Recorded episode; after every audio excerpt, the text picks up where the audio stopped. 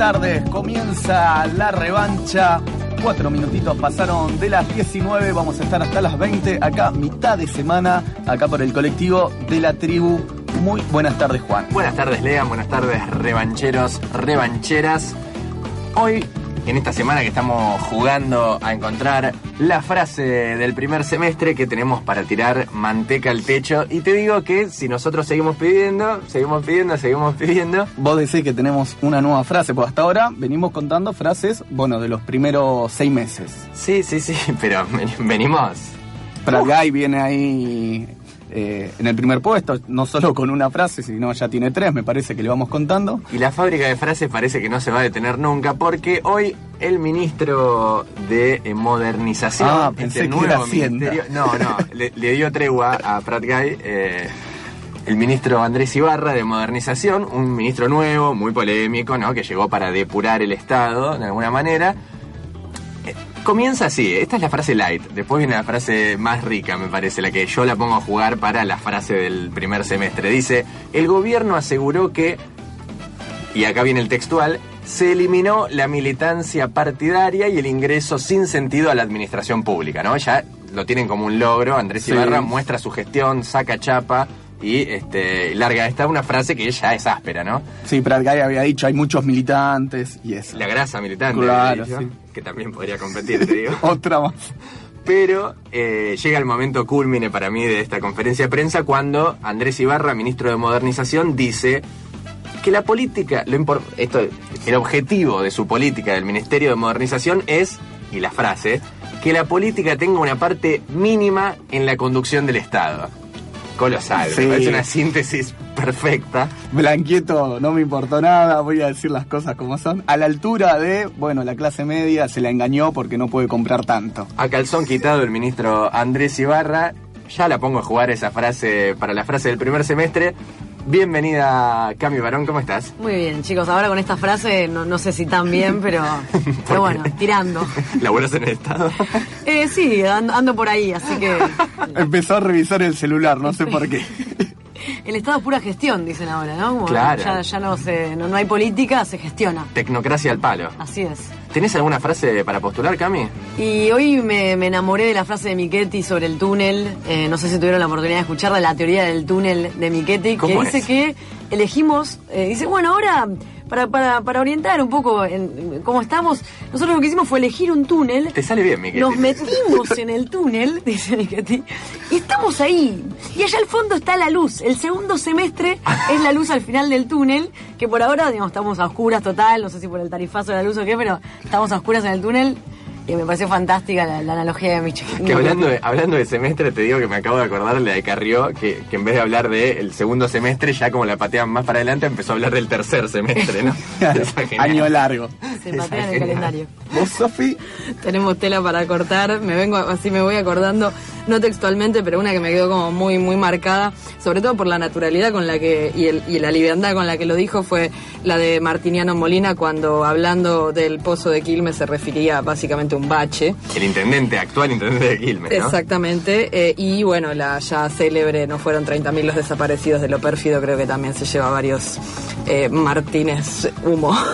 Martínez. Podrían ir a la misma celda, ¿no? Porque los dos también recordando ahí. la, de mala manera la dictadura. Así es. Esta semana del periodista estamos jugando por dos revistas sudestadas de colección dedicadas a grandes exponentes, grandísimos exponentes. Un gran argentino y un gran uruguayo. Eduardo Galeano y Rodolfo Walsh, cada uno en una revista sudestada de colección. Para jugar hasta el viernes tenés que contestarnos cuál es para vos la frase del primer semestre al 48640489 4866 1095, ahí nos puedes llamar, son los teléfonos de la tribu, o nos escribís en nuestro Facebook, La Revancha Programa, nuestro Twitter es arroba revancha radio. Nos decías, Cami, del tema del túnel.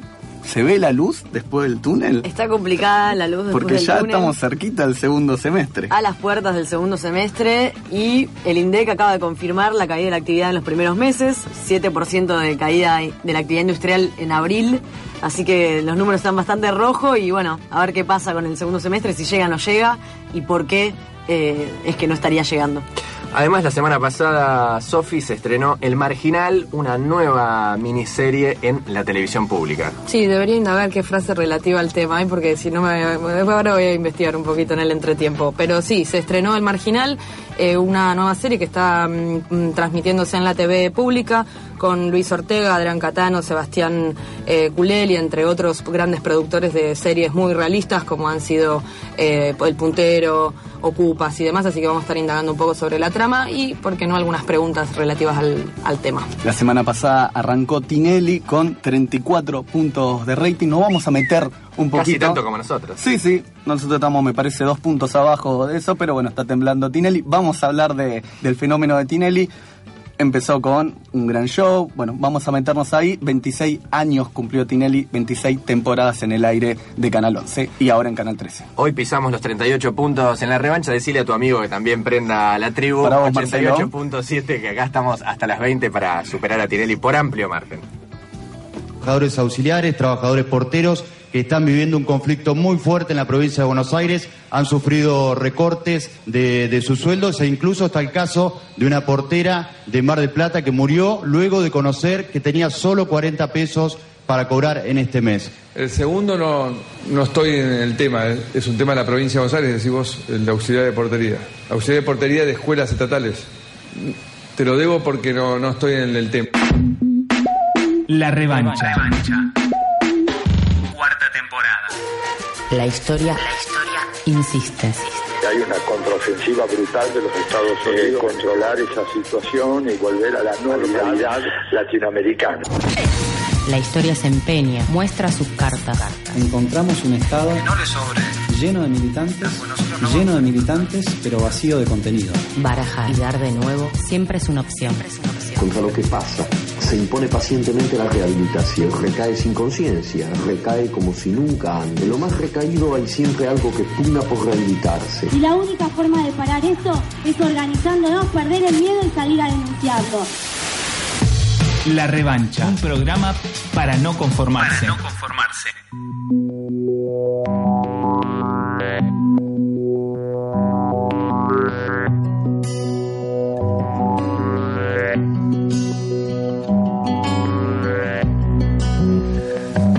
Otra de las frases que compite claramente la que escuchamos de nuestro presidente, que nos la debe. Te la debo, Juan. Yo te podría deber el nombre de esta canción, pero por supuesto que lo sabemos acá en la revancha. Es Lisandro Aristimuño quien suena con Tu nombre y el mío. Ese que nace del frío, horno de barro calienta el sol de los lugares perdidos. Vuelve la calma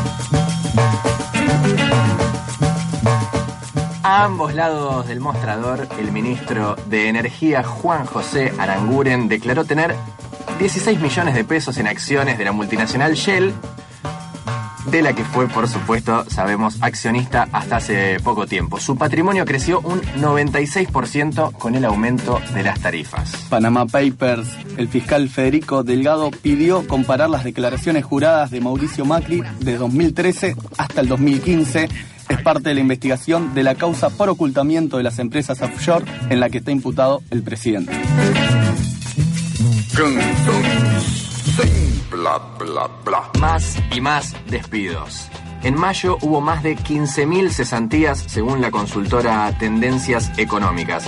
El sector textil, de la construcción y de la alimentación fueron los más golpeados. En el año ya se cuentan 154.000 trabajadores despedidos y 47.000 suspendidos. Mordaza a la orden del día, un decreto de María Eugenia Vidal sanciona con prisión a periodistas o terceros que difundan datos patrimoniales de los funcionarios provinciales.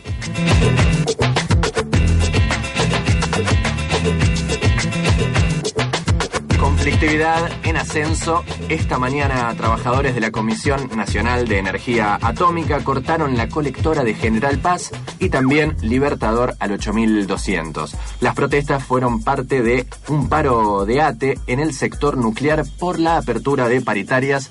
Son las 19 de la tarde y 16 minutos. Quédate que tenemos Tinelli, ¿dónde está el segundo semestre? El 8J, la movilización de los periodistas, una movilización nacional y además el estreno de El Marginal en la televisión pública.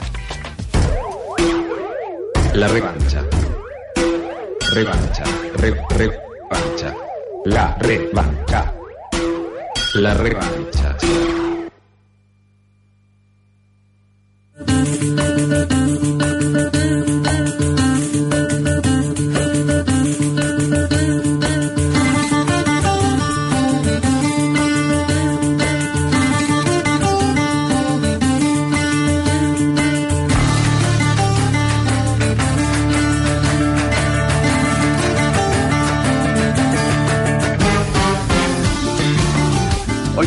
Realizó, Juan, como decíamos, el 8J, hoy se realizó la movilización nacional de trabajadores de prensa, convocada por las dos federaciones nacionales, hablamos de la FATPREN y la FETRACOM, eh, que es conjunto con las organizaciones sindicales de periodistas de- del país, que no integran ninguna de las federaciones, hablamos de CISPREN y de CIPREVA, también adhirieron a esta movilización que partió desde el obelisco hasta el Ministerio de Trabajo en reclamo por despidos, por la precarización y el ajuste.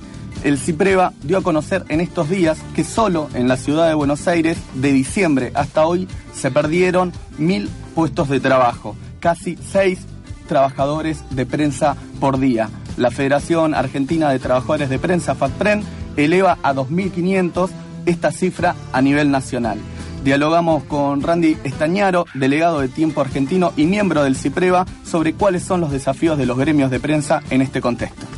Nosotros lo que vemos es que hay una dispersión enorme en materia de reivindicaciones, eh, luchas, demandas y problemas que eh, afectan a los trabajadores de prensa a nivel nacional, pero hay dos denominadores comunes. Por un lado, el nivel de despidos que eh, se ha implantado en todo el territorio y incluso nosotros contabilizamos unos 2.500 despidos en este momento eh, en todo el país de trabajadores de prensa. Y por otro lado, el problema del salario.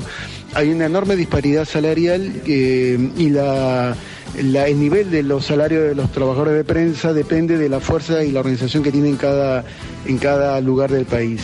Por lo tanto, eso es un desafío concreto que tenemos todos los trabajadores de prensa, que es eh, unificar nuestras paritarias y nuestros reclamos en un único pliego dirigido eh, a todas las eh, patronales, no importa la provincia en la que estén asentadas.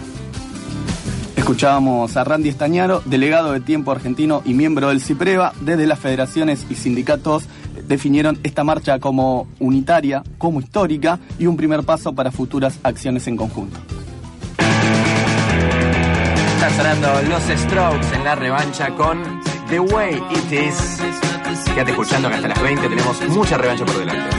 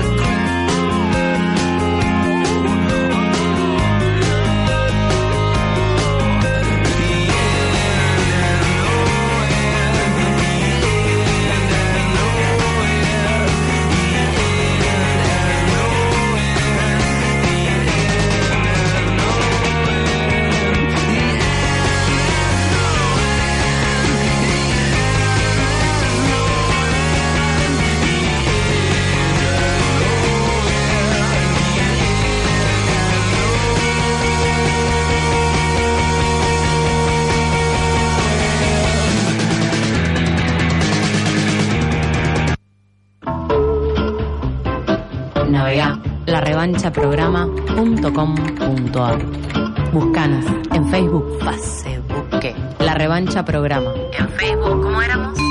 La revancha programa. Seguinos en Twitter. Arroba Revancha Radio.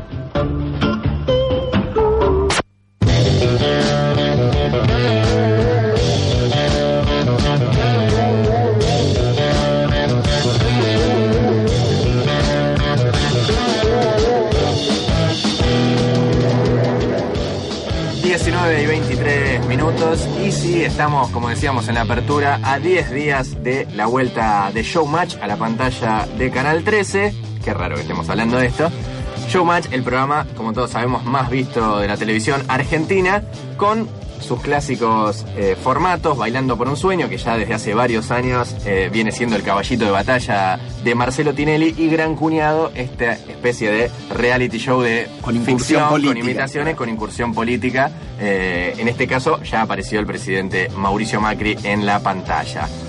Sabemos que Tinelli nunca vuelve porque en realidad, de alguna manera podríamos decir que es una especie de sujeto omnipresente en la televisión argentina y este y eso realmente creo que podríamos decir que es una realidad. Bueno, premiado como personalidad destacada de la cultura por la legislatura porteña, Marcelo, ¿está tinelizando la cultura? Esa es una pregunta que nos queremos hacer y por eso estamos en comunicación telefónica con Ana Wortman, que es socióloga, investigadora del CONICET y especialista en consumos culturales. Hola Ana, te saludamos desde la revancha Juan y Leandro. ¿Cómo estás? ¿Qué tal? Buenas tardes, ¿cómo les va? Bien, bien, bien, muy bien. Bueno, en primer lugar, Ana, eh, ¿qué lugar ocupa Tinelli, sus programas, eh, en el imaginario popular, en, en la cultura eh, popular argentina hoy por hoy? Mm, Bueno, ya ocupa hace varios años, ¿no? De los años 90 apareció acompañando una transformación eh, cultural, político-cultural de la Argentina junto con el menemismo y parecería haber formado parte de esa nueva estética de, hacer política, la forma como se empezó a hacer política en ese momento, ¿no? Como una política más mediatizada, o donde los medios, y en particular los medios audiovisuales, o sea, lo visual, la imagen, tuvo más presencia. Eh, y cu- cuando vos decías este cuánto tiene que ver con la tinelización eh, o Tinelli con la tinelización de la cultura, esto ya viene como de hace mucho tiempo, ¿no? Y lo impresionante es que se sostiene en 26 años y el tipo se va transformando cada vez incorporando como algún emergente de, de época, ¿no? Siempre va incorporando algo más que tiene que ver con, con ciertas modas, ¿no? Como esto del gran cuñado con los reality shows, ¿no? Siempre va como incorporando algo que va poniéndose de moda, él lo, lo toma.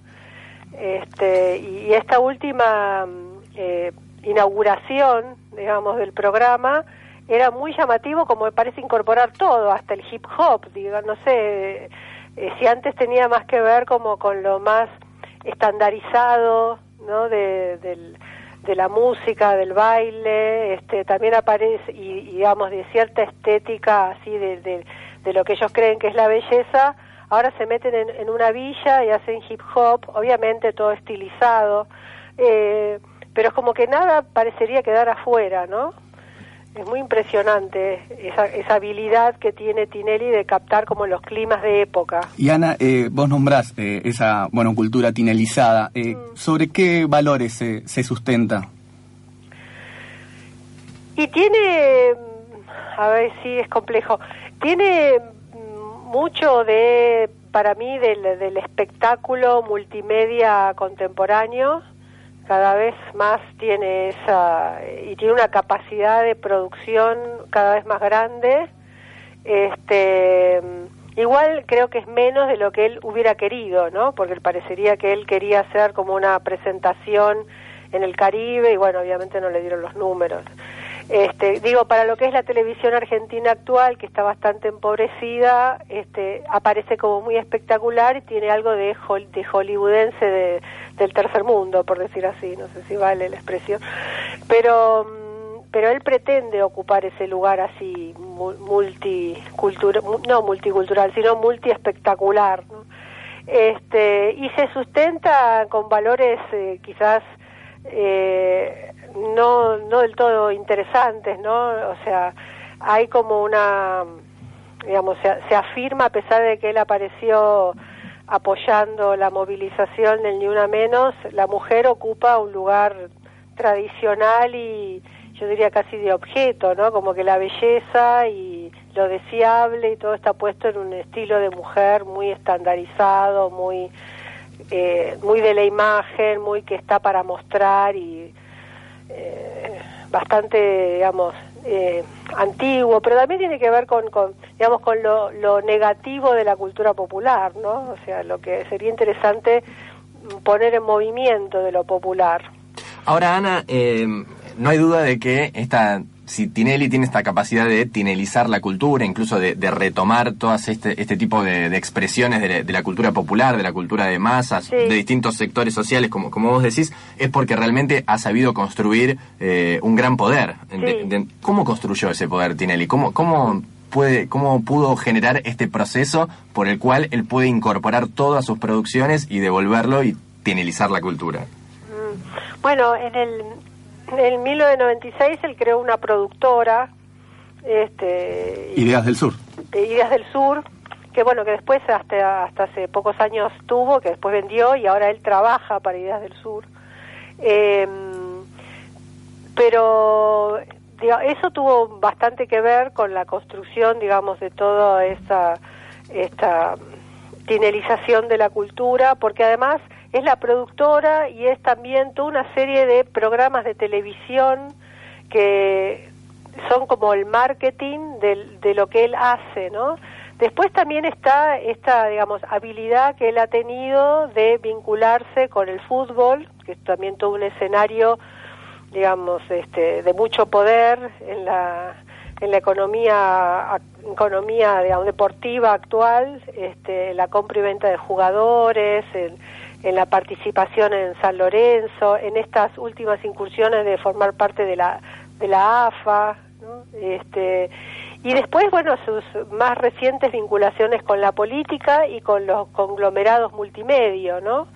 Él, es como que él ha sabido surfear eso, nunca parece claro bien a quién apoya, hasta el año pasado parecía estar junto con Scioli, ahora parece acomodarse al nuevo al nuevo clima de época, por decir así, a, la, a, digamos, a este nuevo con, eh, conformación del poder que se está dando en la Argentina y su y de hecho a mí me llamaba mucho la atención estos días cuando uno va por la calle que la publicidad en la calle es él y dice el 13, ¿no? Como que él es una marca del 13 eh, y de hecho parecería que Ideas del Sur lo va a comprar el grupo Clarín.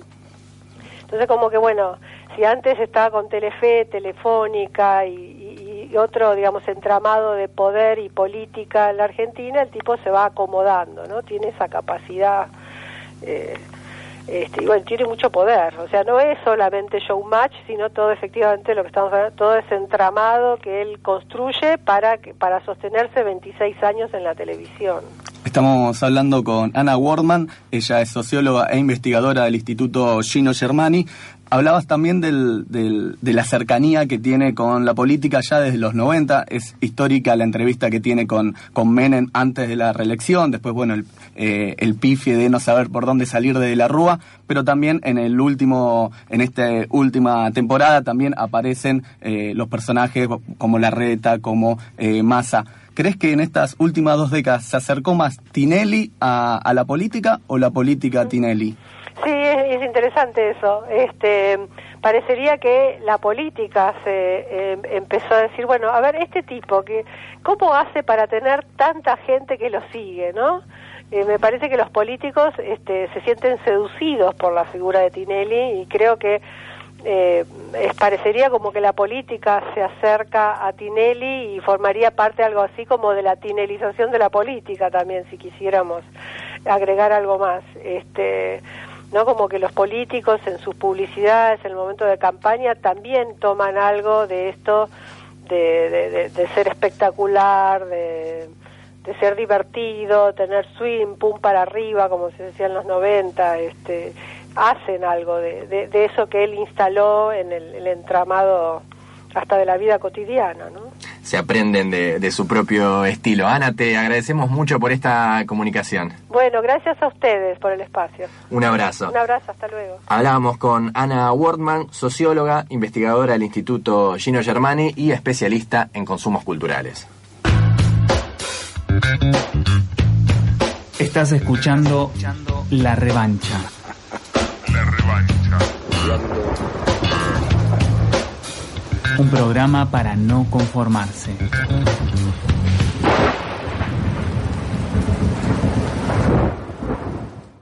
La tribu. Encendida.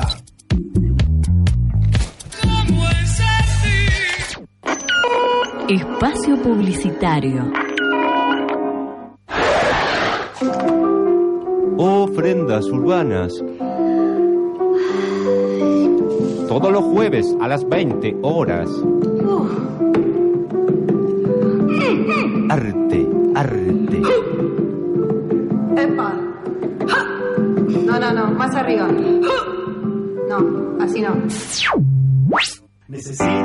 Que me lave un poco y que me limpie la pieza. Aumenta el gas, aumenta la luz, pero los precios de lo primo siguen siendo los más baratos. Distribuidora Lo Primo, vente fabricación de productos de limpieza. 4925-1211. Envíos a toda la capital. Distribuidora Lo Primo, 4925-1211. Hacenos tu pedido y lo llevamos a donde vivís. Fuga, que pasa por la tribu. Nuevo libro disco. Textos y sonidos de una experiencia comunitaria. Fragmentos del aire, definiciones colectivas, músicas del ensamble Chancho Acuerda, Dura Tierra, Acualáctica, Las Chifladas, Martín Sued, Mati Mormandi, Soema Montenegro, Rolando Goldman, Daniel Massa y Tremor. Fuga, que pasa por la tribu, nuevo libro disco. Editan La Tribu y Tinta Limón. Conseguilo en nuestra casa. Bueno, dejar de pagar impuestos. Se cae el sistema. Fuga. Todos los miércoles de 20 a 21 horas.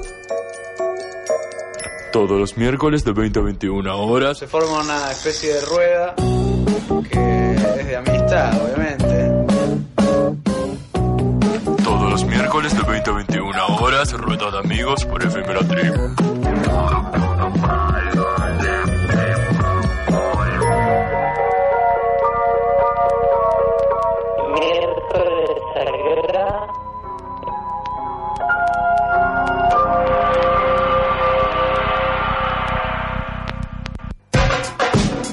¿Ya sos arte y parte del cambio? Vuelve el tercer Festival Internacional de Cine Ambiental Finca. Una mirada comprometida con el medio ambiente. 56 obras cinematográficas, invitados nacionales e internacionales, actividades especiales. Del primero al 8 de junio en la ciudad de Buenos Aires. Seguinos en Twitter y Facebook. Festival Finca. www.imd.org.ar Vos también podés ser arte y parte del cambio. Gráficas para artistas. Afiches, entradas, flyers, credenciales, calcos, merchandising. Además, realizamos producciones discográficas con la mejor calidad. Digipack, sobres, multicopiado de CDs y DVDs en pequeñas y grandes cantidades. Acércate, potenciamos tu idea. Visítanos en Facebook, Gráfica Under o buscanos en la web 4 6 4 4 5 5 5 6 Ay, no doy más. Vengo del banco. Mil horas haciendo la cola. Toda la tarde. Encima me perdí el partido. ¿Y vos, Fer? No, yo también hice todo lo del banco. Pero me trajeron un cafecito, vi el partido, todo bien. ¿Y dónde queda tu banco? Acá, en mi mano. ¿En tu mano? Y claro, desde que Fer descargó Credicop móvil en su celular, disfruta de la comodidad de operar con el banco desde donde esté. Y así paga su tarjeta de crédito y hasta hace transferencias. Llegamos a tu celular porque estamos para darte una mano. Banco Credicop Cooperativo. La banca solidaria. Fin de espacio publicitario. Como encendida, La tribu. como encendida. Encendida. ¿Vas a discar? ¿Vas a discar? La característica marcada es 4866-1095. 4864-0489. inexistente. Por favor, consulte con su servicio de informaciones. Muchas gracias. ¿Vas a llamar? Nuestro compromiso es administrar bien, pensando en la gente, cuidando esos recursos, sabiendo cuáles son las prioridades para, una vez más, llegar a esa Argentina con pobreza cero, marcar un camino de generación de empleo, de crecimiento. Entonces estoy convencido que lo vamos a lograr y que la inflación en el segundo semestre va a bajar drásticamente, como ya lo he dicho, porque venimos haciendo las cosas bien. Pasamos de un gobierno que venía, insisto, con un Estado sin planeamiento, desquiciado, lleno de corrupción, a un gobierno con- que está focalizado en reconstruir un Estado al servicio de la gente, que tenga cuidado en el manejo de las cuentas públicas, y eso se va a ir reflejando como lo estamos publicando mes a mes. Entonces, claramente, estamos mejorando en el segundo semestre, vamos a tener una drástica caída de la inflación y eso va a ser la forma claramente de empezar a proteger como corresponde el salario de la gente. Si no es una carrera interminable de aumentos cuando uno vive con 700% de inflación acumulada como pasó en la última década. Y con respecto al...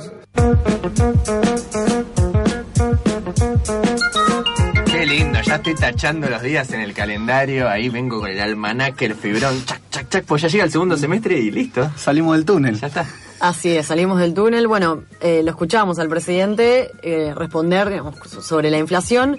Dos problemas remarcaba, bueno, la herencia, la famosa herencia eh, del gobierno anterior, y que la solución es el manejo responsable de las finanzas, ¿no? ¿Qué quiere decir el manejo responsable del Estado, del gasto público? Básicamente que la inflación es generada por el déficit fiscal, es decir, la diferencia entre lo que el Estado recauda y lo que el Estado gasta, con lo cual habría que achicar ese gasto, eh, ese gasto público, Por digamos, ejemplo, los despidos. reducir el déficit, así es, digamos, hay que ver cómo, eso después tendrá que dar, dar eh, rendir cuentas en otro momento, pero habría que reducir el déficit fiscal. Lo extraño es que a pesar de que muchos funcionarios del gobierno, digamos, están eh, eh, sostienen esta idea sobre la inflación y que es generada por un excesivo gasto del Estado, no se, no se verificó un ajuste fiscal en, en estos meses. Eh, es curioso porque si uno va a mirar las cuentas públicas, ve que el déficit fiscal es muy parecido al, al que había eh, en el año pasado, o sea, el año pasado para los mismos meses del 2015. Es decir que, eh, digamos, no fue esta la estrategia que tuvo el gobierno para, eh, digamos, lograr frenar la inflación en estos meses y de cara al segundo semestre. Y tampoco lo viene logrando, como sí decía Macri en el audio, que los indicadores venían mejorando mes a mes, no viene bajando mes a mes la inflación. No viene bajando y, como decíamos, bueno, el, el déficit fiscal es la diferencia entre lo que se recauda y lo que se gasta. El problema, digamos, una de, las, una de las cuestiones por las cuales no se reduce ese déficit fiscal es porque el gobierno tuvo una reducción muy importante de sus, de sus recursos. Recordémoslo, la quita de retenciones, Minería, también en el tema del campo. Exactamente, no solo- quita y reducción de, de retenciones, eh, bueno, aumento del mínimo no imponible, que ahí, digamos, se le podría haber ido mucho más, pero, digamos, redujo eh, lo que dejó de recaudar, digamos, lo que recaudaba. Ahora, eh, bueno, digamos, una buena para algunos sectores que es la restitución eh, del consumo del, IVA, para jubilados y, y beneficiarios de la AUH, pero bueno, son medidas que redujeron los recursos estatales, con lo cual el, déficit fiscal, digamos, sigue complicado y no tan eh, chico como quisieran la mayoría de los funcionarios del gobierno. Ahí hay un ala, ¿no? Que, que los tilda de muy gradualistas a eh, los funcionarios del el área económica, el gabinete económico que llama que llama Macri, porque están no están aplicando drásticamente esta reducción de el déficit fiscal y las medidas que, que tendrían que hacer para reducir el gasto público. Exactamente, es lo que siempre mencionamos como e- esta contienda que tienen eh, los distintos funcionarios ligados al área económica del gobierno. Donde sí se vio el ajuste, digamos, no hubo ajuste fiscal, pero sí hubo ajuste eh, en los bolsillos, digamos, en los cinturones de la gente, por, eh, digamos, una de las cuestiones principales, que es la caída del salario en relación a eh, el aumento de precios eh, y obviamente la inflación, que como bien decíamos, no, no, se redujo. En ese sentido sí hubo un ajuste, el, lo- digamos, hubo un cambio muy fuerte en los precios relativos, quiere decir que, digamos, por un lado aumentaron digamos, los ingresos de sectores como digamos, los que se benefician con el aumento de las tarifas, eh, digamos, con los formadores de precios en general, los- aquellos que tienen activos dolarizados, eh, Los digamos, por- exportadores. los exportadores, eh, digamos, por, por, por parte de la devaluación y, eh, digamos, una caída muy fuerte de los ingresos de aquellos que tienen ingresos fijos, los asalariados. eh, Devaluación mediante, ¿no? Recordemos. también. Exactamente, devaluación mediante, así que la inflación está pegando muy fuerte en algunos sectores, eh, beneficia eh, a muchos otros que están digamos, teniendo ganancias mucho mayores. Y en este sentido también es que eh, empiezan a haber algunos índices preocupantes que no, lo- no los está dando el INDEC porque aún no, no está publicándolos eh, todavía. Por ejemplo, el, índice de pobreza, que sí publicó la Universidad Católica Argentina, que en los primeros meses del año habría aumentado del 29% al 35%, habría un millón y medio más de pobres. Obviamente, eh, digamos, porque eh, todo, todo el panorama eh, de inflación y digamos, la caída de la actividad, que ahora vamos a ver en qué sectores se, vio más fuerte, le pega mucho más a eh, los sectores más vulnerables. Una, uno de los puntos es la inflación que marcaste, otro es el déficit fiscal, venimos hablando de la caída de los salarios, otra de los grandes caballitos de batalla del gobierno para decir, bueno, el segundo semestre va a ser, va empezamos, vamos a empezar a ver un poco lo que todos soñamos, es que van a, a- a venir las inversiones y por eso se va a reactivar la economía. ¿Se está reactivando la economía? Y digamos, está complicado. El INDEC acaba de publicar el índice de actividad eh, industrial que para el mes de abril marcó una caída del 7%, de casi el 7%, altísimo. eh, y en lo, que va de, en lo que va del año lleva un 2,4% de caída de actividad industrial. De las pymes también hablamos en otras columnas también de, de en baja. Sí, sí, las pymes, las grandes, digamos, ya, ya no hay diferencia, está cayendo todo. Eh, la inflación de, de mayo digamos, se, eh, se va a publicar probablemente a mitad de junio, la, la oficial, la- el primer índice oficial que va a publicar en- el INDEC se cree que va a estar en un 4%, y esto, digamos, preocupa también en, el sentido de las expectativas, ¿no? El gobierno habla de generar un escenario favorable para la llegada de inversiones, entonces también, eh, digamos, que, eh, que no se frene la espiral inflacionaria, nos complica esta, esta intención de generar buenas expectativas para, digamos, el empresariado en general. Y esta, y esta no reactivación de la economía que vos marcás, ¿puede ser una de las estrategias para que baje finalmente la inflación? ¿Puede ser algo intencional de parte del gobierno? doloroso, pero cierto, eh, digamos, con la caída de la actividad y, digamos, estos números de inflación que estamos manejando, lo que cayó mucho fue el consumo. Por supuesto, digamos, en un momento de crisis siempre eh, va, a caer el consumo, digamos, no solo por que cae el ingreso disponible, sino también porque la gente está expectante, digamos, no va, no va a tener gastos eh, excesivos ni eh, digamos, irse más allá de lo que tenía planeado porque no sabe lo que va a pasar eh, en, en el, en el corto plazo. ¿Qué hizo el ministro de Hacienda digamos, cuando presentaron este número de la caída de actividad?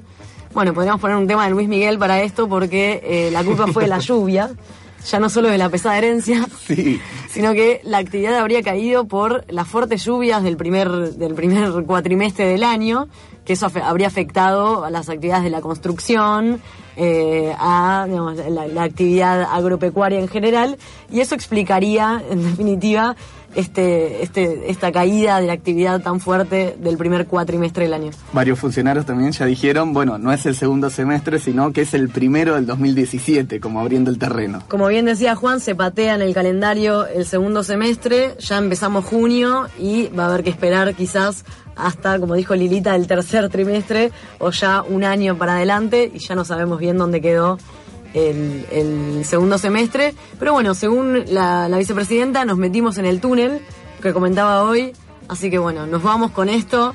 Esperamos traer buenas noticias. Yo todavía la sigo esperanzado en el segundo semestre, te digo. Hay que, hay que, hay que esperar, hay que, Yo no hay veo luz, José. No veo luz, Cami ni Juan.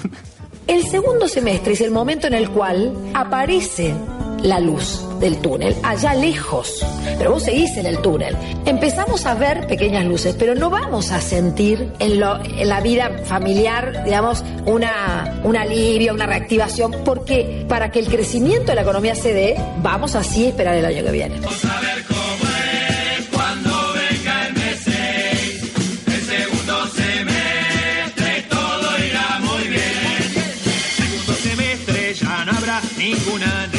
No habrá luz, no habrá transporte, agua y no habrá carne, no habrá pan. No habrá pobres ni indigentes y no habrá clase media para comprar. Pa' comprar el discursito de Durán. Por otros seis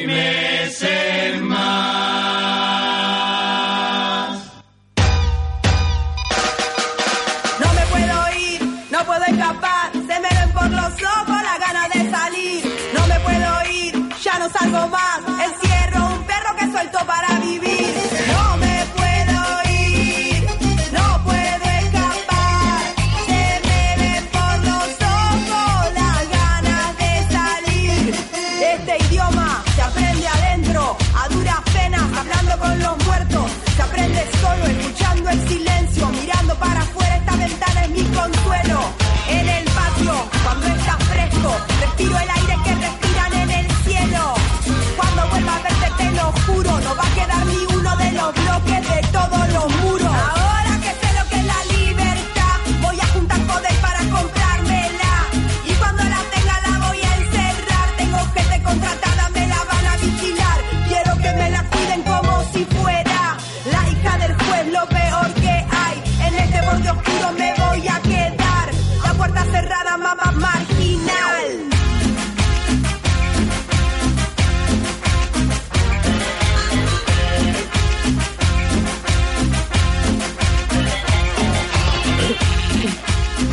Suena, suena Sara Eve con el tema especialmente compuesto para El Marginal, la nueva serie, la nueva miniserie en realidad que se está estrenando, se estrenó la semana pasada en la televisión pública. Marginal se llama la canción.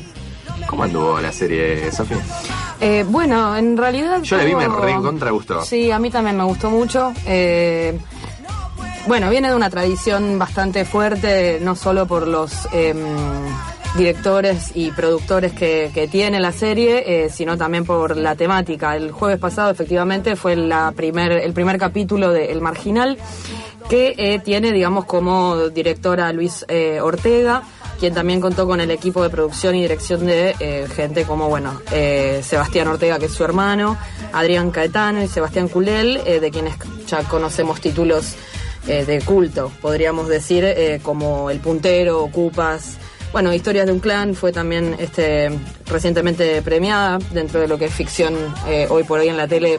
También dirigida por Luis Ortega. Exactamente. Y todas con relación con aspectos sociales.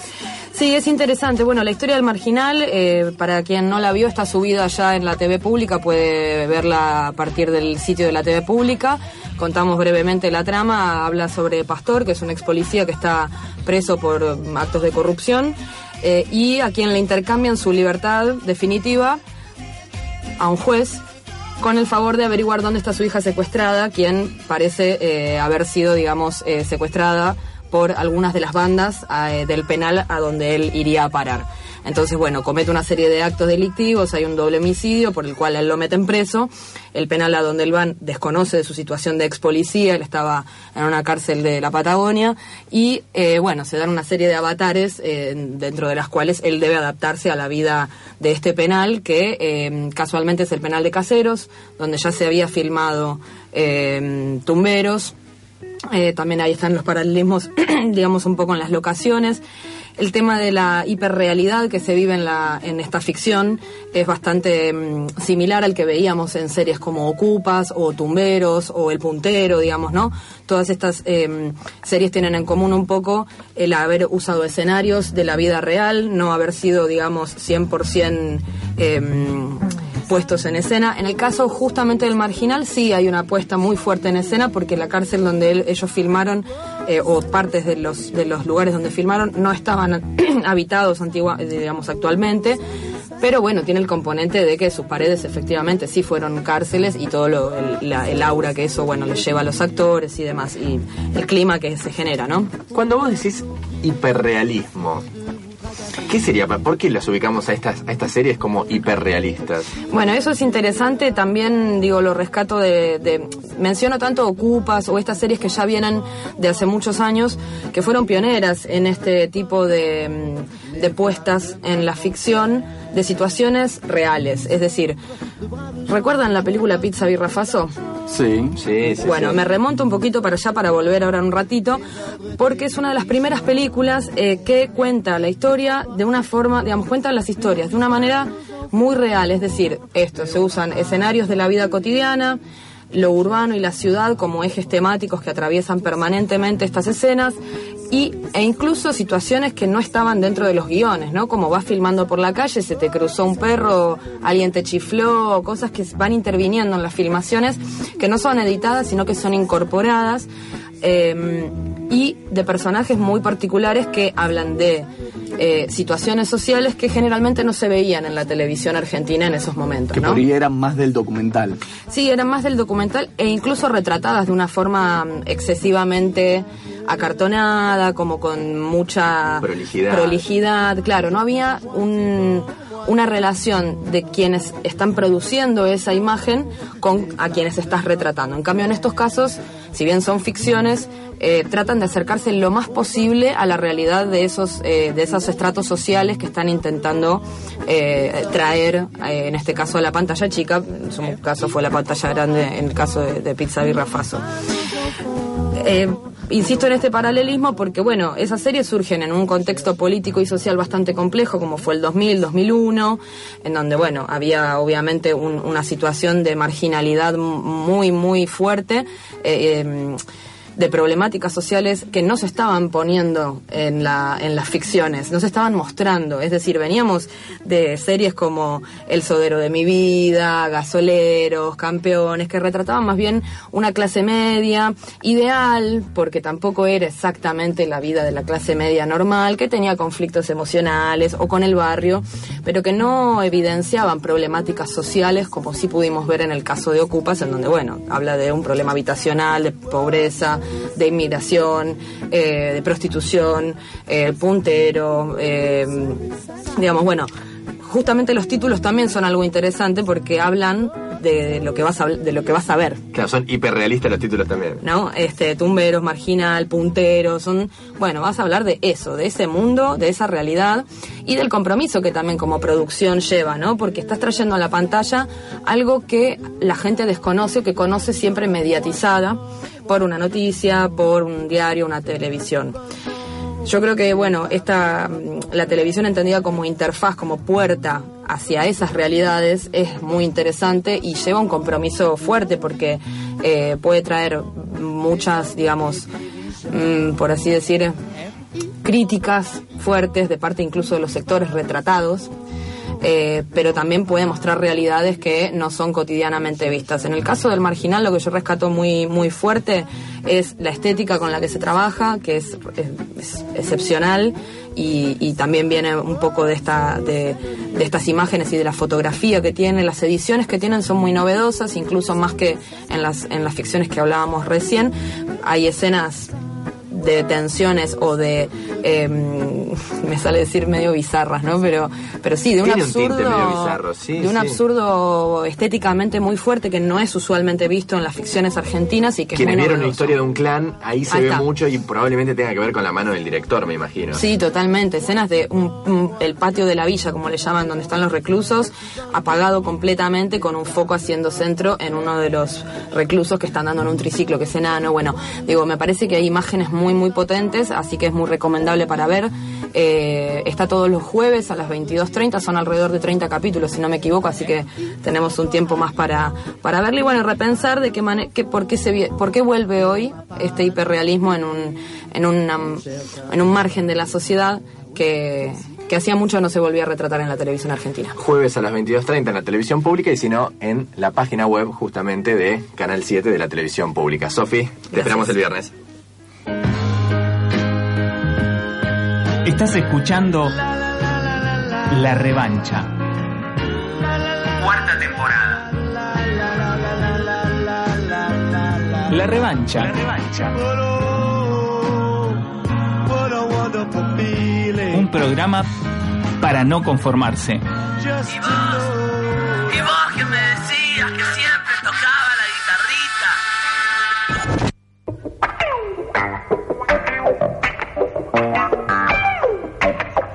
Hablábamos recién de cosas bizarras con Sofi. Mirá quién apareció, Juan. Pero por favor, señores. Me doy vuelta un segundo y entra Yo quiero denunciar acá al aire de esta radio que no sé cuánta gente la escucha, que me han querido entregar un premio Gardel por toda mi labor musical de recupere de la tradición y de la cultura ancestral ar- argentina y no lo acepté. No lo acepté porque estoy en contra de los premios, de los halagos y soy una persona sobre todo humilde. Humilde, como el ministro Aranguren. No es tan humilde, tendré un par de acciones en Shell, ¿eh? Así que tiene 16 A mí millones de pesos que en es una acciones muy buena persona. claro.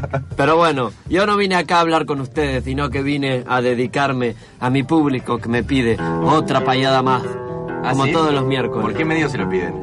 Pues miramos el Facebook y nada. Es que yo me manejo todavía con el correo postal, señores. Ah, mira. Puño y letra, baño y picaflor. No lo dio nunca, ¿eh? además su, su código postal. Se lo doy a los que lo necesitan. La Suprema Corte falla contra el derecho a la huelga, pero Moyano no se preocupa, el camionero sigue con la AFA de juerga. Y hablando de fútbol, la Copa América Di María, ¿cómo nos hizo emocionar? La pulga para enfrentar a Panamá, ¿saben qué? Y aprueba hasta el flan con dulce de leche de la Vidal. ¿Cómo te iba a comer el flan con dulce de leche? Todos los días. Siguen los meses superinflacionarios, pero veo a Campanita acercarse para iluminar. Es la vice Michetti que del túnel populista, ella nos va a liberar. Los que no ven la luz son los de Gran Hermano, que están todo el día meta, meta. Parece que no les llegó la tarifa social, tienen que andar con una calentadora berreta. Yo guste, tenía que ir allá. Ayer fue el día del periodista y festejamos con una gran noticia y mucho frío. Vuelve el gordo Lanata justo un 26 de junio. Ojalá no se olvide de Maxi de Darío. La Ocaña propone separar vagones del subte para evitar la famosa apoyadita. Habría también vagones separados para los curas y también para los trogloditas. ¿Como usted?